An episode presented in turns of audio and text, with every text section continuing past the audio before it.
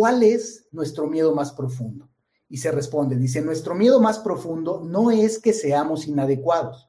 Nuestro miedo más profundo es que somos inmensamente poderosos. Es nuestra luz y no la oscuridad lo que más nos asusta. A medida que nos permitimos que nuestra luz se irradie, inconscientemente estamos permitiendo que otras personas hagan lo mismo. Y al liberarnos de nuestro miedo, nuestra presencia automáticamente libera a los demás.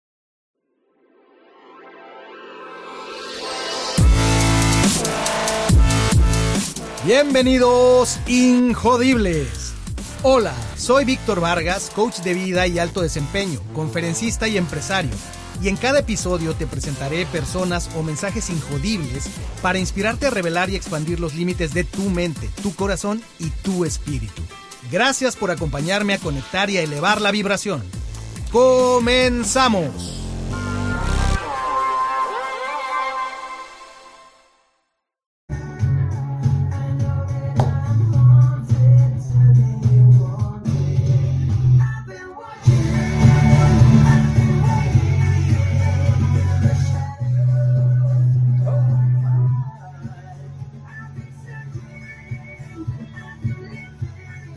Buenas noches, buenas noches, Injodibles. Con esta canción de In the Shadows de Rasmus, iniciamos esta transmisión del día de hoy, donde es el tema central.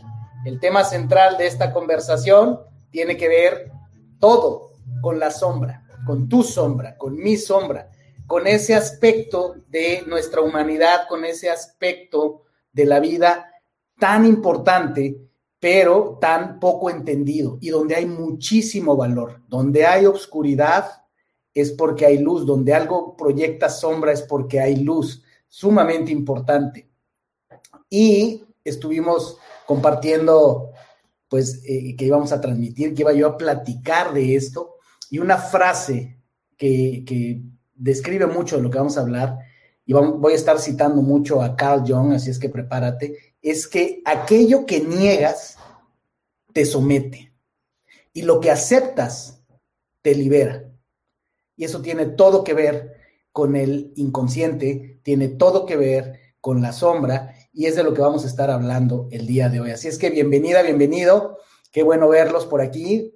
Saludos, saludos a todos que ya están conectándose. Muy bien. Entremos en materia hablemos de este aspecto tan importante que tiene repercusiones en nuestra vida, muchas veces no intencionadas, muchas veces vamos a lugares que no quisiéramos ir, experimentamos situaciones que no quisiéramos experimentar y muchas de ellas las tenemos que vivir porque es la manera de crecer, pero muchas otras, el darnos cuenta y el hacer algo al respecto, nos lleva a un crecimiento más, más rápido, un crecimiento de mucho mayor eh, conciencia. Imagínate un círculo. Piensa en un círculo. Es la manera de representar los elementos de los que te voy a hablar acerca del el consciente el inconsciente. Si pintamos un círculo y le pintamos esta línea casi llegando a la parte de arriba, esa línea representa el umbral de la conciencia. Se dice en psicología, y lo promovió mucho Carl Jung, es que nuestra parte consciente es como la punta del iceberg, ¿verdad? Es esa parte más pequeña que está en la superficie, mientras que por debajo de la superficie, en lo profundo, está la mayor parte de ese iceberg. De esa manera lo podemos representar en esta línea con este círculo y nuestro ego, lo que se, lo que se denomina nuestro ego, estaría en esa parte de arriba del consciente. Es decir, nuestro ego está más presente en nuestro consciente porque nuestro ego está muy conectado a nuestra personalidad, a nuestra sensación de identidad. ¿Ok? Ese, ese es nuestro ego. Y bueno, pues por encima del ego, ¿qué podría venir? Nuestra máscara, ¿verdad? ¿Cómo nos presentamos al mundo? A veces nuestro ego, la identidad consciente que tenemos es una y en diferentes lugares, en diferentes circunstancias y con diferentes personas actuamos de maneras distintas. Esa sería nuestra máscara. Esto acá es el mundo exterior, ¿verdad? Este es el consciente, el ego, las máscaras y el mundo exterior. Pero está toda esta parte de abajo sumergida, que sería la parte de abajo del agua, del iceberg, si lo viéramos así, donde en este umbral de conciencia, pues está el subconsciente y el inconsciente. Ahorita no me voy a meter mucho en detalles de cuál es la diferencia entre ambos, voy a llamarle simplemente el inconsciente. Y en esta parte sumergida, que es el inconsciente, encontramos lo que se denomina tu verdadero yo, el yo profundo, el yo superior que está aquí.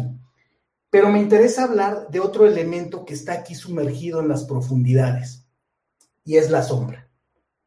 La sombra que tiene también sus capas. ¿Y cuáles pueden ser las capas de la sombra, que es parte de lo que vamos a hablar? La sombra, vamos a simplificarlo en este momento, tu sombra, mi sombra, esa parte oculta, esa parte que se oculta de la luz, tiene una parte dorada y tiene una parte negra, oscura. Entonces, hablemos de dos tipos de sombra. La sombra que típicamente hablamos es el lado oscuro que tenemos todos los seres humanos, es esa sombra negra, esa sombra oscura, que es, que es lo que más se menciona, lo que más se analiza, por lo que más se cita Carl Jung. Y ahí es donde aplica mucho lo que Carl Jung decía de hasta que no hagas consciente lo inconsciente, eso dirigirá tu vida y tú le llamarás destino. Y ahí tiene todo que ver la sombra. Las sombras son todos esos registros, toda esa información que está aquí, que ha sido reprimida por el ego. Hay una relación importante entre la sombra y el ego, y es importante saber que no son lo mismo. La sombra y el ego no son lo mismo, a veces se confunde. El ego está más en la superficie, el ego lo tienes más presente en el día a día, el ego está más relacionado con el consciente. El tema de la sombra justamente es que es algo inconsciente, algo a lo que no tenemos un acceso concreto y directo en cuanto lo queramos. Requiere un trabajo, un proceso, requiere un acto de conciencia, porque una vez que eres capaz de hacer consciente tu sombra, las cosas cambian, tanto la sombra oscura como la sombra dorada. Entonces, continuando con esto, pues decía yo, la, sombra oscura, ¿cómo, ¿cómo, se relaciona con nuestro, con nuestro ego? De cuatro maneras. Nuestro ego con la sombra, eh, la identidad que fuimos adoptando en el mundo fue determinando, o sea, esa identidad eh, implica que consciente y sobre todo inconscientemente fuimos determinando qué aspectos de nuestra humanidad, qué, qué aspectos de nosotros mismos dejamos en la superficie porque era lo adecuado para sobrevivir, para destacar donde estábamos y qué aspectos fuimos dejando sumergidos en las profundidades. Eso es lo que determina el ego. Entonces, ¿qué hace el ego con la sombra, tanto la sombra brillante, la sombra dorada, como la sombra negra, la sombra oscura? Número uno, una manera en la que se relaciona es lo niega. Es aquello que negamos, aquello que eh, suprimimos, ¿verdad?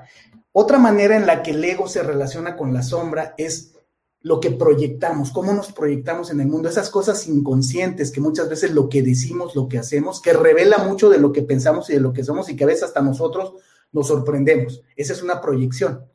Los sueños muchas veces son proyecciones. Bajo hipnosis muchas veces nos proyectamos. La, tercera manera en la que el ego se, se relaciona con la sombra es integrándola. Es cuando yo ya soy consciente de mis atributos oscuros, la parte oscura de mi sombra, todo aquello abominable, ominoso de lo que los seres humanos somos capaces, de lo que yo soy capaz, que es terrible y que, tengo ahí guardado, y, pero también todo aquello maravilloso. El tercer elemento de, de relación con el ego es cuando soy capaz de integrarlo. E integrarlo, ¿qué quiere decir? Es que ya estoy consciente, es que conozco mi luz, conozco mi sombra, no es que todavía las tenga dominadas, pero ya las empiezo a integrar en mi vida, ya no lo niego, ya no brinca nada más solo en proyecciones eh, esporádicas, sino ya es algo más consciente. Y la cuarta manera en la que el ego se relaciona con, con la sombra es la transmutación. Es cuando más allá de integrarla, es decir, de estar consciente, es cuando ya he hecho un trabajo tal que ya he logrado dirigir mi ser, consciente e inconsciente, a un lugar en gran medida voluntario. Es cuando ya hay un desarrollo, una madurez, hay una transmutación, hay un cambio. ¿Dónde podemos encontrar un ejemplo de esto?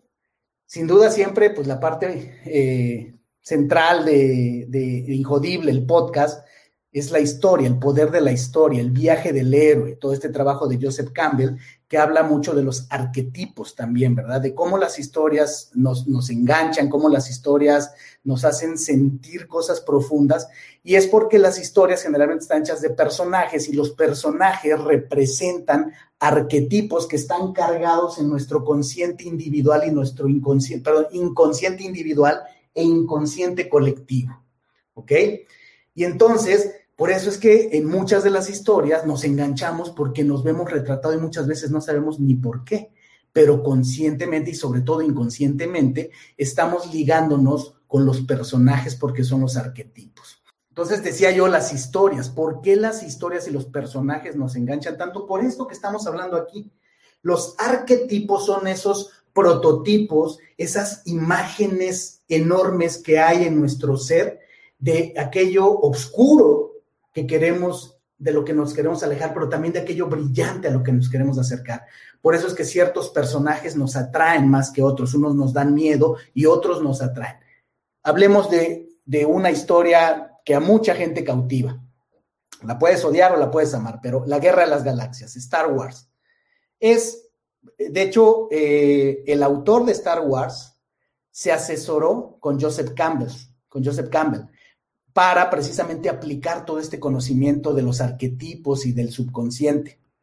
Y entonces, todos los personajes de las historias de los capítulos originales de la Guerra de las Galaxias, pues fueron plenamente estudiados. ¿Cuál es uno? El, que aparece en, las primeras, en las primeras películas, en los primeros episodios, Luke Skywalker. Y entonces ahí vemos justamente retratado la sombra oscura y la sombra luminosa. ¿Cuál es la sombra luminosa de Luke? Es todo esto que había ya en él de lo que él hereda de los Jedi. En un momento dado, él no sabe que es un Jedi, pero evidentemente hay, hay indicios de que él tiene poderes, de que él tiene mucha luz, mucho poder dentro, que él mismo no sabe y no puede controlar. Pero al mismo tiempo, la misma historia nos va llevando por eh, el lado oscuro que tiene Luke Skywalker, hasta donde la historia ya nos empieza a revelar que de hecho además es hijo de Darth Vader, ¿verdad? Del super malo de la película. Y entonces ahí vemos claramente en la, en la película esta dicotomía entre la luz y la oscuridad que todo ser humano tiene. Por eso esa historia también ha cautivado al mundo, por, por todo lo que revela. Y entonces, no quiero hacer spoilers, ¿verdad? Aunque es una, película bastante vieja, pero vemos esa lucha entre el bien y el mal, entre la luz y la oscuridad, entre la sombra dorada y la sombra oscura de este personaje, Luke Skywalker. Más adelante, en los capítulos que vinieron años después, tenemos eh, que, pues ya sabes que hacen mucho los flashbacks en estas historias, y entonces nos cuentan la historia de Darth Vader desde que era pequeño ¿Y qué nos cuenta? Lo mismo, el mismo patrón. Nos llevan a conocer a ese pequeño Anakin, que es como se llamaba eh, Darth Vader en su versión buena desde niño, y nos cuentan toda la historia de ese niño luminoso, de ese niño encantador, con tremendo potencial que era Anakin, ¿no? El, padre de, de Luke Skywalker, y vemos una historia distinta, pero en el fondo los mismos patrones. Vemos luz y vemos oscuridad. Vemos cómo las circunstancias llevan a eh, Anakin a convertirse en, en Darth Vader. En su caso, su transmutación fue negativa. En el caso de Luke, Luke Skywalker vimos que su transmutación fue positiva. Y entonces vemos estas tres maneras de relacionarse del ego con la sombra. Decía yo que la primera forma de relacionarse del ego con la sombra es negarlo. Y los dos lo, vimos. Un Anakin que no quiere aceptar que tiene ira, un Luke Skywalker que no quiere aceptar que es hijo de Darth Vader o que tiene algo de la fuerza oscura. Primero viene el negarlo, después viene la proyección. Y como lo vemos en la historia, hay muchos momentos donde se proyecta su grandeza sin ellos querer, sin estar conscientes, pero también se proyecta su oscuridad. Cuando ellos ya son conscientes y la empiezan a integrar es cuando aparece eh, los tutores, cuando aparecen los coaches, los mentores, en este caso, en el caso de, Luke Skywalker, eh, en principio fue Obi-Wan Kenobi, y en el caso de, Anakin, eh, bueno, pues siempre estuvo presente Yoda, ¿verdad? En, en las dos historias. Son los que les ayudan a ir integrando la sombra, al hacerlos conscientes de su luz y de su oscuridad. No por nada en la vida, pues están los terapeutas, estamos los coaches, porque a eso nos dedicamos. Nos dedicamos a ayudarle a la gente a ver su luz y su sombra y a integrarla. Pero el último paso, el paso de la transmutación, invariablemente, Matrix es una película que hace exactamente lo mismo. Todos estos principios que te estoy diciendo están en toda gran historia. Y en, Matrix pasa lo mismo con Neo y con Morpheus y todo esto. Y el paso final, que es como le dice Morpheus a, Neo, le dice, yo puedo sin duda enseñarte la puerta. Se refiere a integrar tu sombra, a mostrártela, que la veas, a coacharte. Pero esa puerta que yo te puedo mostrar, solo tú puedes atravesarla. Y esa es la transmutación. Y es lo que le pasa a Anakin y es lo que le pasa a Luke Skywalker. Al mismo Yoda, que también hay una parte en, la Guerra de los Clones donde él también se le muestra su, su sombra oscura. Solo tú puedes atravesar ese umbral donde más allá de, balancear tu lado oscuro y bueno, lo transmutas y te defines en algo, en quién eres. En estas historias, decía yo, para terminar con este ejemplo, eh, Luke Skywalker acaba aceptando su luz y su oscuridad y se transmuta y se vuelve en un Jedi. Esa es la magia de esta historia, se vuelve en un Jedi. Eh, Anakin finalmente transmuta y él en, la historia acaba convirtiéndose en Darth Vader. Se carga al lado oscuro y se define como el lado oscuro. Aunque muy al final, después en otros capítulos se redime, ¿verdad? Eh, Neo en The Matrix, lo mismo. Cuando él se transmuta y se convence y tiene certeza de quién es, se transmuta y se vuelve en el elegido, The Chosen One. ¿Ok? Entonces, así de maravilloso está esto. Por eso se dice que tú eres tu mejor amigo o tu peor enemigo, por todo aquello que llevas dentro y que puedes o no reconocer. Si nos venimos, si nos salimos de las historias de Hollywood y venimos al mundo real, ¿cómo se manifiesta la sombra? Tanto la oscura como la dorada. Ahora te voy a hablar de la oscura.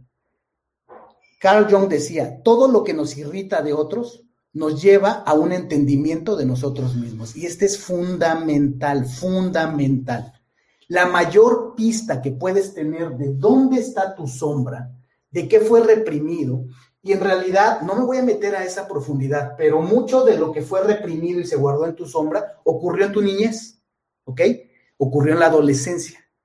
Pero también se habla y se sabe, y ya hay investigación científica que habla de toda la carga histórica, biológica, genética por generaciones se dice que eh, hay, investigaciones que hablan de que somos capaces de cargar con información genética y psíquica de hasta siete generaciones y hay investigaciones que dicen que incluso más, hasta 14 generaciones. Si fueran siete, estás cargando con toda la información genética y psíquica de por lo menos 280 personas que te antecedieron. Todo eso está cargado en tu sombra, ¿ok? Pero vamos a dejarla sencilla, tu niñez y tu adolescencia. Y entonces todo eso que te choca en alguien, todo eso que te irrita, que odias, representa mucho de lo que está aquí. Hay gran información en eso. Y sobre todo en eso que, te que te sale de control, de esas personas que dices, yo no puedo ante tales situaciones, ante tales personas, me desquicio. Ahí hay mucha información. Y es lo que nos decía Carl Jung. Porque además también nos decía que quien mira hacia adentro despierta. ¿Y por qué ¿Por qué lo decía y por qué tenía tanta razón? Porque efectivamente el ego, muchas de sus estrategias para no lidiar con la sombra es negarlo y es no mirar hacia adentro. Muchas personas tenemos miedo o hemos tenido mucho miedo de mirar hacia adentro, pero cuando realmente miramos adentro, despertamos. Ahora te voy a hablar del otro lado, del lado brillante, del lado luminoso, del lado dorado de tu sombra. Entonces, ¿qué es la sombra dorada? A ver, déjame te cuento qué es la sombra dorada. Desde Jung, ya, también Jung hablaba de la sombra dorada. Él no habló nada más del lado oscuro, también habló bastante de la parte luminosa que todo ser humano tiene y la sombra dorada. Y entonces, él nos decía que las personas a menudo tenemos más problemas para reconocer el oro que llevamos dentro que para ocultar cadáveres en el, en el closet, así decía él, ¿no? Era esta forma metafórica que él tenía de decir que eh, nos cuesta más trabajo ver nuestro lado brillante que nuestro lado oscuro. Los seres humanos tenemos más esta tendencia. Así es que nuestra sombra dorada contiene, fíjate, nuestras cualidades más brillantes, más expansivas, aquellas que se ocultaron cuando éramos niños porque se nos llevó a reprimirlas, aquellos talentos, aquello con lo que los demás no podían y nosotros tampoco. Y nos empezamos a avergonzar de eso. Y se nos dijo que no era, no era adecuado, no era apropiado. Y entonces lo empezamos a ocultar, incluso cosas hermosas que se nos reprimieron. Eso pasa mucho con la, con la luz dorada. Entonces lo callamos y lo hundimos en las profundidades ¿no? de nuestra psique, de nuestra mente, de nuestra mente inconsciente, y eso generalmente nos hunde en una mediocridad. Nos normalizamos. Porque si empezamos a destacar, ¿no? Y muchas veces es por un eh, amor malentendido, por un amor malentendido nuestros padres, nuestros tutores, el ambiente que tenemos alrededor nos dice, no, no, no, no, no, así no, así no, calladito, no, ah, tranquilo. Y entonces, pues nos vamos callando esas cosas, aun cuando son cosas brillantes, hermosas que tenemos. Así es como se va formando la sombra dorada. Eso, son buenas preguntas para hacerte. Te has hecho esa pregunta y te invito a que la hagas ahora. ¿Cuál es tu sombra dorada? Piensa, ¿cuáles son esos atributos, esas características extraordinarias que tienes, honestamente? Esas de las que te acuerdas de chiquito, de chiquita, que tú las veías, que tú las sentías y que te dijeron, por ejemplo, estuvo conmigo un coach, voy a quitarme el nombre ahorita, que, que, me platicaba. Una de las cosas que yo recuerdo haber reprimido es que de niño yo veía cosas, yo tenía el tercer ojo abierto, pero eso incomodó a muchas personas a mi alrededor. Y entonces, en cuanto empecé a escuchar eh, comentarios de juicio, el juicio es lo que nos aniquila la parte brillante, en cuanto empecé a escuchar comentarios de juicio con respecto a esa habilidad que yo tenía, dice, de inmediato la perdí. Y la recuperé hasta muchos años después. Alfonso Guerrero, el coach Alfonso Guerrero nos contó esa historia en el episodio, lo encuentras en el podcast. Tiene mucho que ver con esto. Y pudo haber sido una habilidad psíquica, como en su caso, pudo haber sido una habilidad artística que mucha gente le pasa. Mucha gente cuenta y refiere esa historia de, eh, de cantar, de bailar, de manualidades, de diferentes cosas que se reprimieron porque el ambiente en el que estaban les llevó a reprimirlo, los enjuiciaron, les, se rodearon de mucho juicio. Eso pasa mucho con la sombra y con la sombra dorada sobre todo. La sombra oscura, evidentemente, pues son todas esas cosas que tenemos, que es una realidad que está ahí, que por algo está ahí, pero que evidentemente hacen daño y asustan. Nos asustan a nosotros y asustan a los demás. Pero la sombra dorada es un caso muy especial. Yo te he hablado en, otras ocasiones de un poema maravilloso, un extracto de un libro de Marianne Williamson, el libro se llama Volver al Amor. Aquí te voy a hablar solamente de un pedacito, para que te haga mucho sentido el tema de la sombra eh, dorada, la sombra luminosa. Y Marianne Williamson dice, ¿cuál es nuestro miedo más profundo? Y se responde, dice, nuestro miedo más profundo no es que seamos inadecuados, nuestro miedo más profundo es que somos inmensamente poderosos. Es nuestra luz y no la oscuridad lo que más nos asusta. A medida que nos permitimos que nuestra luz se irradie, inconscientemente estamos permitiendo que otras personas hagan lo mismo. Y al liberarnos de nuestro miedo, nuestra presencia automáticamente libera a los demás. Aquí hay un pedazo tremendo de información. Cómo nuestra luz irradia a los demás y los libera. Y otra vez hay una pista a la que te voy a hablar más. Es eso que admiras.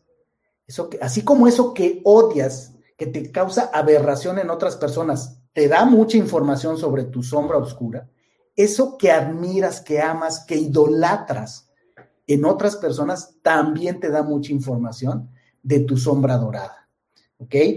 ¿Cuáles son esos atributos de la sombra dorada que vale la pena tener eh, en cuenta para que los puedas identificando? Talentos ocultos, potencial que no has observado, tu bailarín interno, como le llaman, tu niño interior, tu poder divino y esa belleza majestuosa que tenemos todos los seres humanos en, el interior. Todo eso está en la sombra oscura. Y así como te lo platico, efectivamente, es fácil muchas veces para algunas personas recordar, ubicar momentos donde efectivamente eso se les hizo, se les dijo explícita o implícitamente, de una u otra manera, que lo apagaran, que lo callaran, que lo ocultaran, que no lo mostraran. ¿Ok? Las razones son las de menos, pero eso, eso ocurre muchísimo. Entonces, una manera de pensar dónde está mi sombra dorada o cómo te puedes ayudar a encontrarla es haciéndote preguntas. Por ejemplo, ¿cuándo te sientes más llena, más lleno de vida? En esas situaciones vale la pena preguntarte qué hay alrededor que conecte con tu, con tu sombra dorada. Por ejemplo, una, una pregunta muy típica que se hace en ciertos escenarios es, ¿a qué te dedicarías si todos los temas de dinero estuvieran resueltos? Si no tuvieras necesidad de trabajar, ¿a qué verdaderamente te dedicarías? Otra pregunta que revela mucho esto y yo la uso mucho en coaching es, si supieras que tienes garantizado el éxito en lo que elijas, no hay manera de que fracases, ¿qué harías? ¿A qué te dedicarías? Esa es una pregunta muy, muy buena. ¿En qué sentido quieres crecer? ¿Dónde te quieres desarrollar? O una que de chiquitos nos hacemos mucho quienes, quienes tienen hijos, quienes tenemos hijos, es una, es una pregunta interesante, verla con otros ojos cuando, ya sea que nosotros lo preguntamos o sale natural de nuestros hijos decirnos qué quieren ser cuando sean grandes. ¿Ok? Ojo con eso. Mucho de, la, de lo que se reprime y se va a la sombra dorada viene justamente en esos temas en nuestra sociedad eh, tan acelerada y capitalista, donde si el niño dice que él cuando sea grande quiere hacer los mejores zapatos del mundo, y pues viene este, no, pues te vas a morir de hambre como zapatero, este, no, hay que estudiar una, una licenciatura, una ingeniería, y luego la maestría, y luego el doctorado, y luego ir a estudiar al extranjero. Y ahí es donde reprimimos muchas cosas de aquí, ¿ok? Bueno, esta no es clase ahorita de parenting, pero es importante saberlo. Vamos, vamos acercándonos hacia, hacia el final. Quiero que hagamos un, breve ejercicio, que te lleves una herramienta, si es que pongamos atención. Y quiero, quiero decirte algo importante. Quiero decirte que hay muchas formas de trabajar la sombra, sin duda.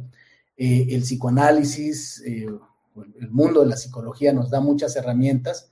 Hay otras herramientas como las constelaciones familiares, las regresiones, la hipnosis, diferentes herramientas. Una herramienta por excelencia que ayuda mucho en el desarrollo humano es la meditación y yo la promuevo muchísimo, la practico y la promuevo mucho. Pero tengo que ser claro en este sentido y firme.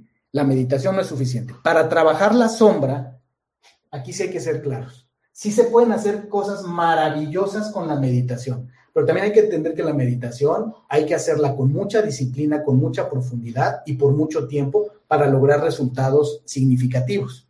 Entonces, la meditación no es suficiente, no es tal vez una de las herramientas más contundentes para trabajar esto. Hay que confrontar, hay que trabajar la sombra de maneras más directas. Entonces, aquí te van cuatro conceptos prácticos de cómo puedes ubicar tu sombra cómo puedes verla, observarla, detectarla y al final de, estos cuatro te doy una herramienta concreta. Ahí te va. Maneras de ver tu sombra. Número uno, observa tu emoción, tu emoción, las situaciones, momentos, lugares y personas donde experimentas la envidia. Sí, señor. Tus emociones son el mayor indicador de lo que está pasando dentro y fuera de ti. ¿Ok? Entonces, donde tú sientes celos y envidia de otras personas, ahí hay un indicador. ¿Ok? La envidia es un indicador de algo que no te es ajeno, de algo que tú tienes muy dentro de ti, en la sombra. Y en la sombra brillante puede ser, generalmente. Y entonces por eso tú ves ese brillo en otra persona e inconscientemente, o sea, el tema es que tenemos asociado como negativo eh, la envidia y los celos, pero como he explicado en muchos otros momentos, no existe tal cosa como emociones negativas. No hay emociones ni buenas ni malas, solamente son útiles. Las emociones son indicadores.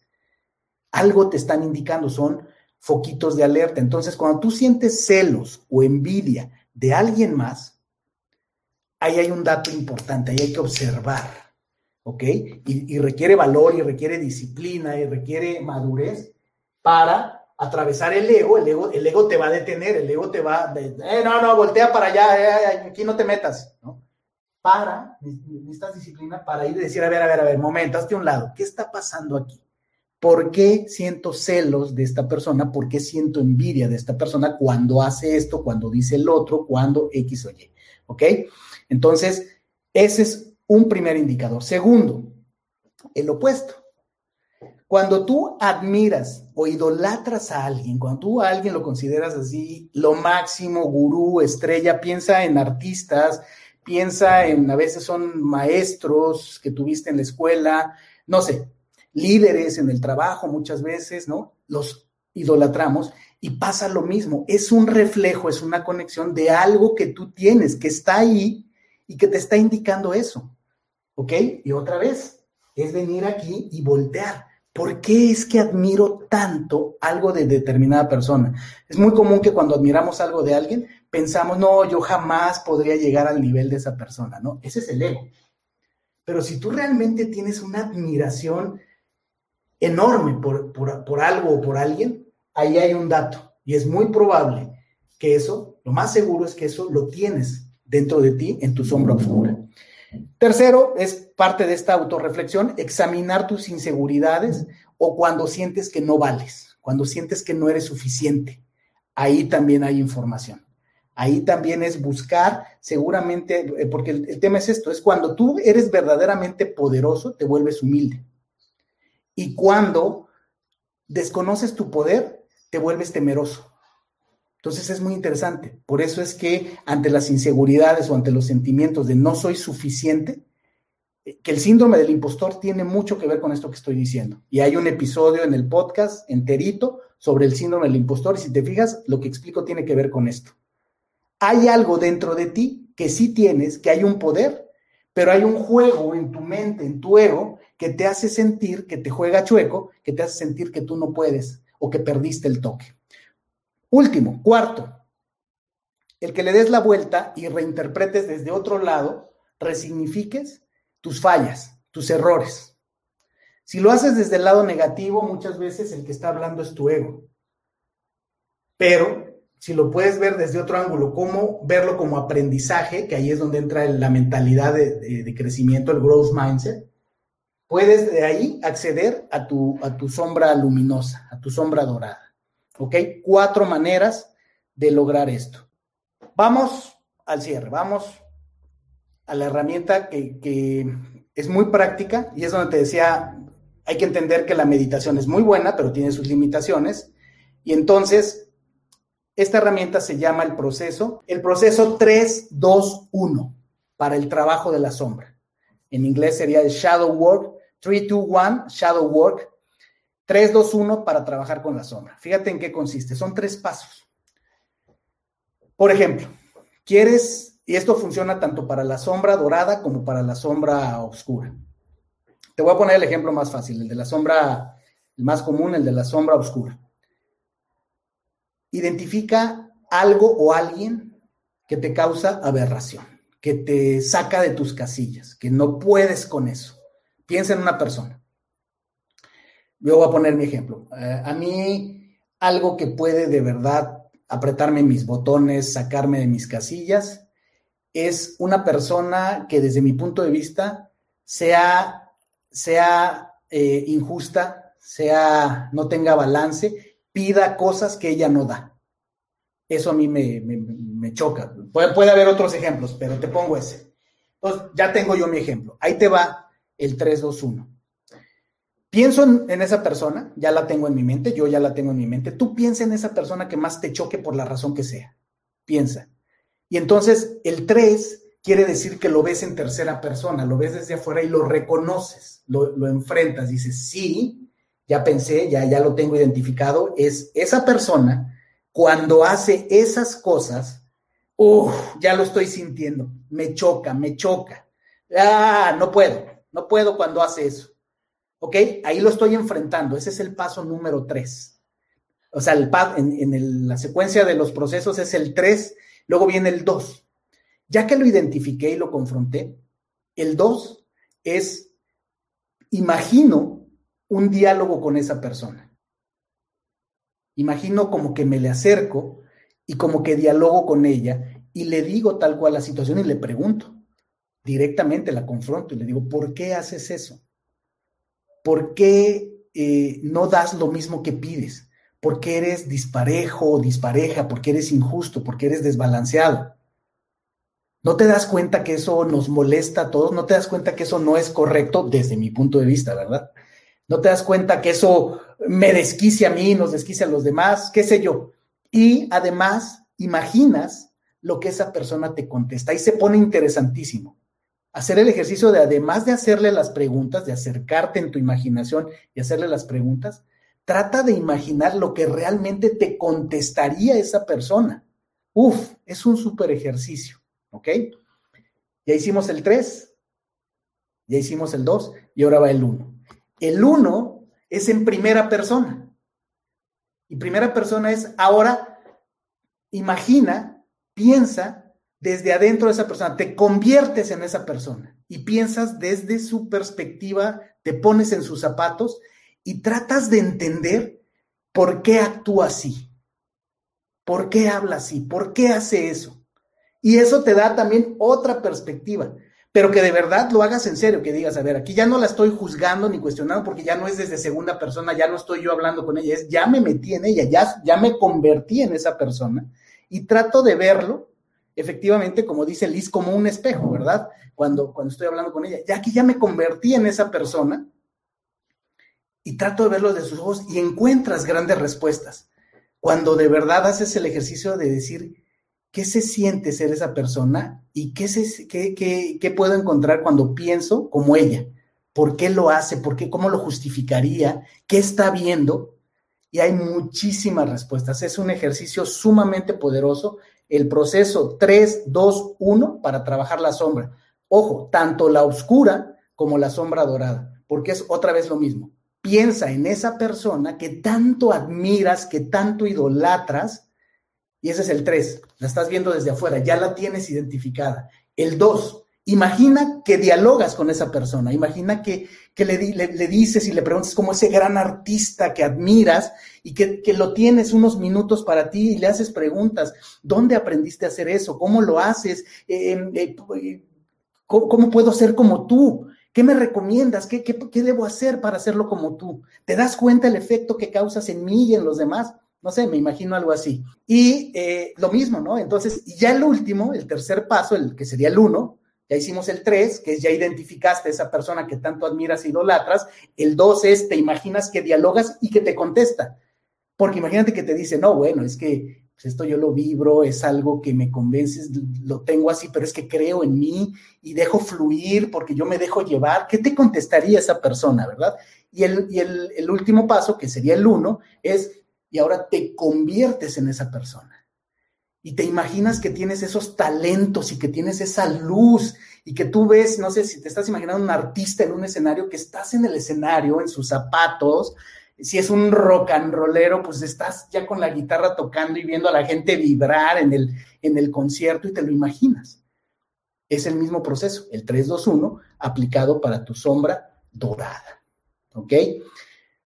¡Uh! mucha energía. Me encantó me encantó este episodio, ¿no? El ego, ya vimos, el mundo exterior, el ego, la parte consciente, la parte inconsciente, donde está ubicado tu yo verdadero, donde está ubicado la sombra y las capas de la sombra, que es la sombra dorada, la sombra oscura. Hablamos de por qué los arquetipos, los personajes nos, nos conectan tanto, nos hacen vibrar tanto las historias de los personajes, porque todo eso lo traemos en nuestra programación. Hablamos de que nos asustamos más de nuestra luz que de nuestra oscuridad, y ahí hay mucha información y hablamos de herramientas y de preguntas que te puedes hacer, ¿ok? Entonces, bueno, pues encantado de la vida de que hayan estado aquí. Abrazo, besos a todas, a todos. Muy bien, bueno, pues que tengan ustedes muy buena noche. Lo último que les puedo compartir y decir con muchísimo gusto, estén pendientes porque viene Atleta de la Vida Generación 2. Todavía no tengo fecha porque estamos preparando cosas muy especiales. La Generación 1 nos quedó de maravilla, gente transformada, gente que nos está regalando testimonios en video, en texto, que estamos eh, preparando para compartirte y que veas la transformación que han tenido con este entrenamiento de élite, donde manejamos estos conceptos, donde lo hacemos de manera práctica, para que entrenes como los atletas, vivas como campeona, como campeón, y resurja esta, esta sombra dorada, la, la dejes fluir. Y por último, si no lo has hecho, suscríbete al newsletter, vuélvete parte de esta comunidad en injodible.mx diagonal toolkit. T-O-O-L-K-I-T. Vas a descargar la, poderosísima meditación de las seis fases, grabada por mí en español, en una versión especial, y vas a, a bajar también dos ebooks gratis. Si no lo has hecho, no te lo pierdas. De verdad que vas a unirte a un grupo de personas que eh, han transformado sus mañanas con estas meditaciones. Yo me despido. Buenas noches. Ha sido un verdadero placer. Muchísimas gracias a mi equipo, a Max, atrás en los controles, siempre apoyando. Muchas gracias a todas y a todos. Un abrazo, un beso y nos vemos en todos los días en lo que estoy posteando y el siguiente miércoles nuevamente aquí tenemos una cita, 8 de la noche, espacio injodible, nuestro espacio. Chao, chao, injodibles. Buenas noches. Gracias por haberme acompañado en un episodio más para moldear y forjar tu mentalidad injodible. Tenemos una cita con tu grandeza en el próximo episodio. Hasta entonces.